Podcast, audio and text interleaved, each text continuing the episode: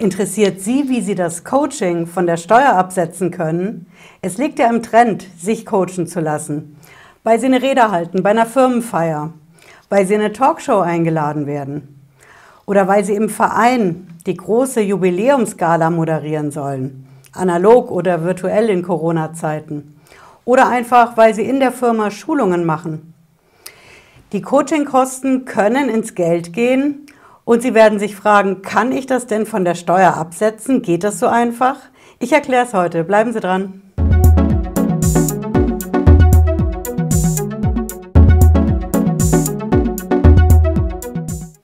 Ich bin Patricia Lederer, ich bin Rechtsanwältin in der Frankfurter Steuerrechtskanzlei Lederer Law. Ich freue mich, dass Sie dabei sind. Wenn Sie neu sind auf dem Kanal, bleiben Sie mit einem Abo auf dem Laufenden und ich garantiere Ihnen, Sie sind nach jedem Video definitiv schlauer als vorher. Ja, wir schauen uns heute die Coachingkosten an und ob sich die bei der Steuer absetzen lassen.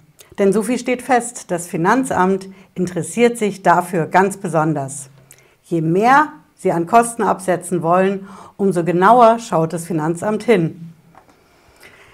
Ja, und das Schwierige an der Sache ist, Coaching läuft bei uns in der Steuersprache, sagen wir, in der Rubrik Fortbildung. Ja, Fortbildung kann ich im Prinzip absetzen, wenn ich mich in meinem Beruf den ich ausübe, den ich erlernt habe, weiter fortbilde, um beruflich voranzukommen. Klar, dann kann ich das absetzen. Aber das Besondere beim Coaching ist ja, dass das nicht klassisch in Richtung Fortbildung läuft. Das ist oft, geht es Richtung Persönlichkeitsentwicklung. Es geht in das Zwischenmenschliche rein. Wie komme ich besser mit anderen klar? Wie kann ich in der Firma Schulungen, die eigentlich total knochentrocken sind, so interessant gestalten, dass ich das Team, was ich schulen soll, wirklich überzeugend mitreißen kann für die Sache. Also es gibt moderne Ansätze bei den Coachings und das Finanzamt muss bei dieser Modernität schauen, wo es bleibt. Denn so viel ist sicher. Es ist ein Problem bei der Steuer. Je mehr Sie an modernen Elementen drin haben bei den Coachings, umso schwieriger ist es, das abzusetzen und ich erkläre deswegen heute, was in der Rechtsprechung bei den Finanzgerichten dazu der aktuelle Stand ist. Das Problem ist schon mal grundlegend, die Rechtsprechung dazu ist älter. Es gibt noch keine aktuellen Urteile. Was ich mitgebracht habe, ist aus den Jahren 2013, ist also schon ein bisschen her, und auch noch 2009. Aber das sind zwei Urteile von Finanzgerichten, da erkennen Sie ganz genau, in welche Richtung das geht und wie Sie die Kosten bei der Steuer absetzen können. Ja. Das erste, was ich mitgebracht habe, das ist hier das Finanzgericht Münster. Das ist das Urteil vom 27. November 2009. Und die haben gesagt, okay, im Prinzip kann man diese Kosten bei der Steuer absetzen, aber wenn es nur für die Persönlichkeitsentwicklung ist, so steht das hier, dann ist es ein Problem. Ja, die schreiben hier ausdrücklich, Aufwendungen für Lehrgänge, die die Persönlichkeitsentwicklung der Teilnehmer zum Gegenstand haben, können nur dann zu Werbungskosten führen, wenn sie primär auf die spezifischen Bedürfnisse des vom Steuerpflichtigen ausgeübten Berufs ausgerichtet sind. Heißt im Endeffekt, ich kann die Kosten nur dann absetzen, wenn das wirklich mit meinem Beruf zusammenhängt. Und in dem Fall war das sogar so, weil da ein Mensch versucht hat, diese Coachingkosten abzusetzen. Und der hat gesagt, okay, ich habe einen Arbeitsvertrag, ich bin angestellt und ich bin angestellt worden als Trainer, der selber auch coachen können muss. Und deswegen, wenn ich mich darauf trainieren lasse, dass ich selber zum Trainer werden kann, dann muss ich das natürlich von der Steuer absetzen können. Und so hat das Finanzgericht Münster das auch entschieden. Das zweite Urteil, was ich mit dabei habe, das ist das Finanzgericht Rheinland-Pfalz und das ist ein bisschen aktueller.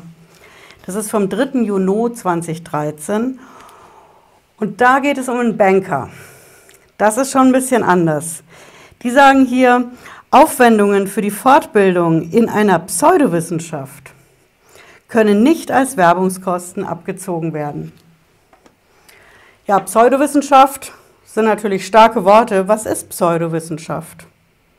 Ja, wie erforscht ist der wissenschaftliche Ansatz bei den vielfältigen Coaching-Möglichkeiten, die es gibt? Das ist ganz schwer zu sagen.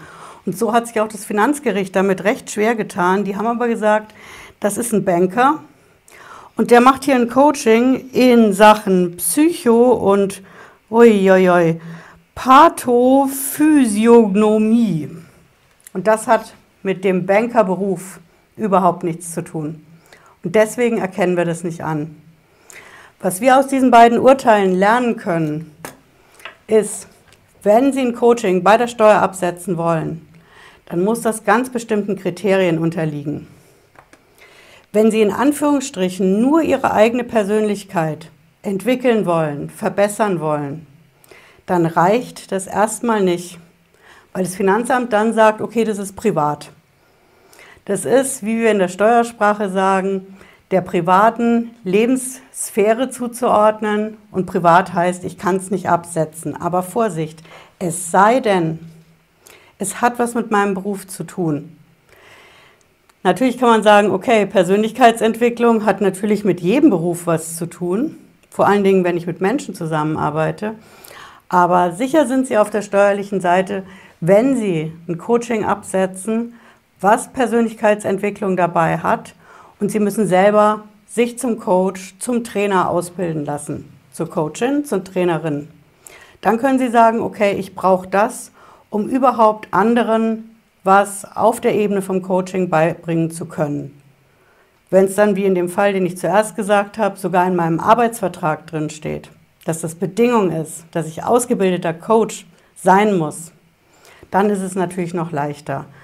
Aber je mehr Sie in so allgemeine Kriterien reinkommen, Persönlichkeitsentwicklung, zwischenmenschliche Beziehungen, alles, was nicht konkret einen Fachbezug hat, dann haben Sie, ja, das Finanzamt würde sagen, eine Erklärungsnot und ich sage einfach mehr Begründungsbedürfnis, wenn Sie es von der Steuer absetzen wollen. Und wenn es konkret berufsbezogen ist, klar, die reinen Berufstrainings, die können Sie auch bei der IHK buchen. Aber die spezifischen Coachings und Trainings, mit denen Sie Ihre Firmenfeier so moderieren, dass Sie alle mitreißen und wenn es nur im Zoom-Meeting ist, oder dass Sie im Verein, wenn Sie das runde Jubiläum vom Verein moderieren, wenn Sie die ganze Veranst durch die Veranstaltung führen sollen und die Leute sollen nicht gelangweilt auf ihren Sitzen in ihre Handys gucken, dann müssen Sie sich dafür coachen lassen oder wollen sich dafür coachen lassen und dann haben Sie dafür diesen konkreten berufsbezogenen Bezug. Also je konkreter Sie argumentieren können, was da geboten wird im Coaching und wofür Sie es einsetzen wollen, umso leichter haben Sie es beim Absetzen von der Steuer. Ja, ich hoffe, es hat Sie ein bisschen schlauer gemacht heute.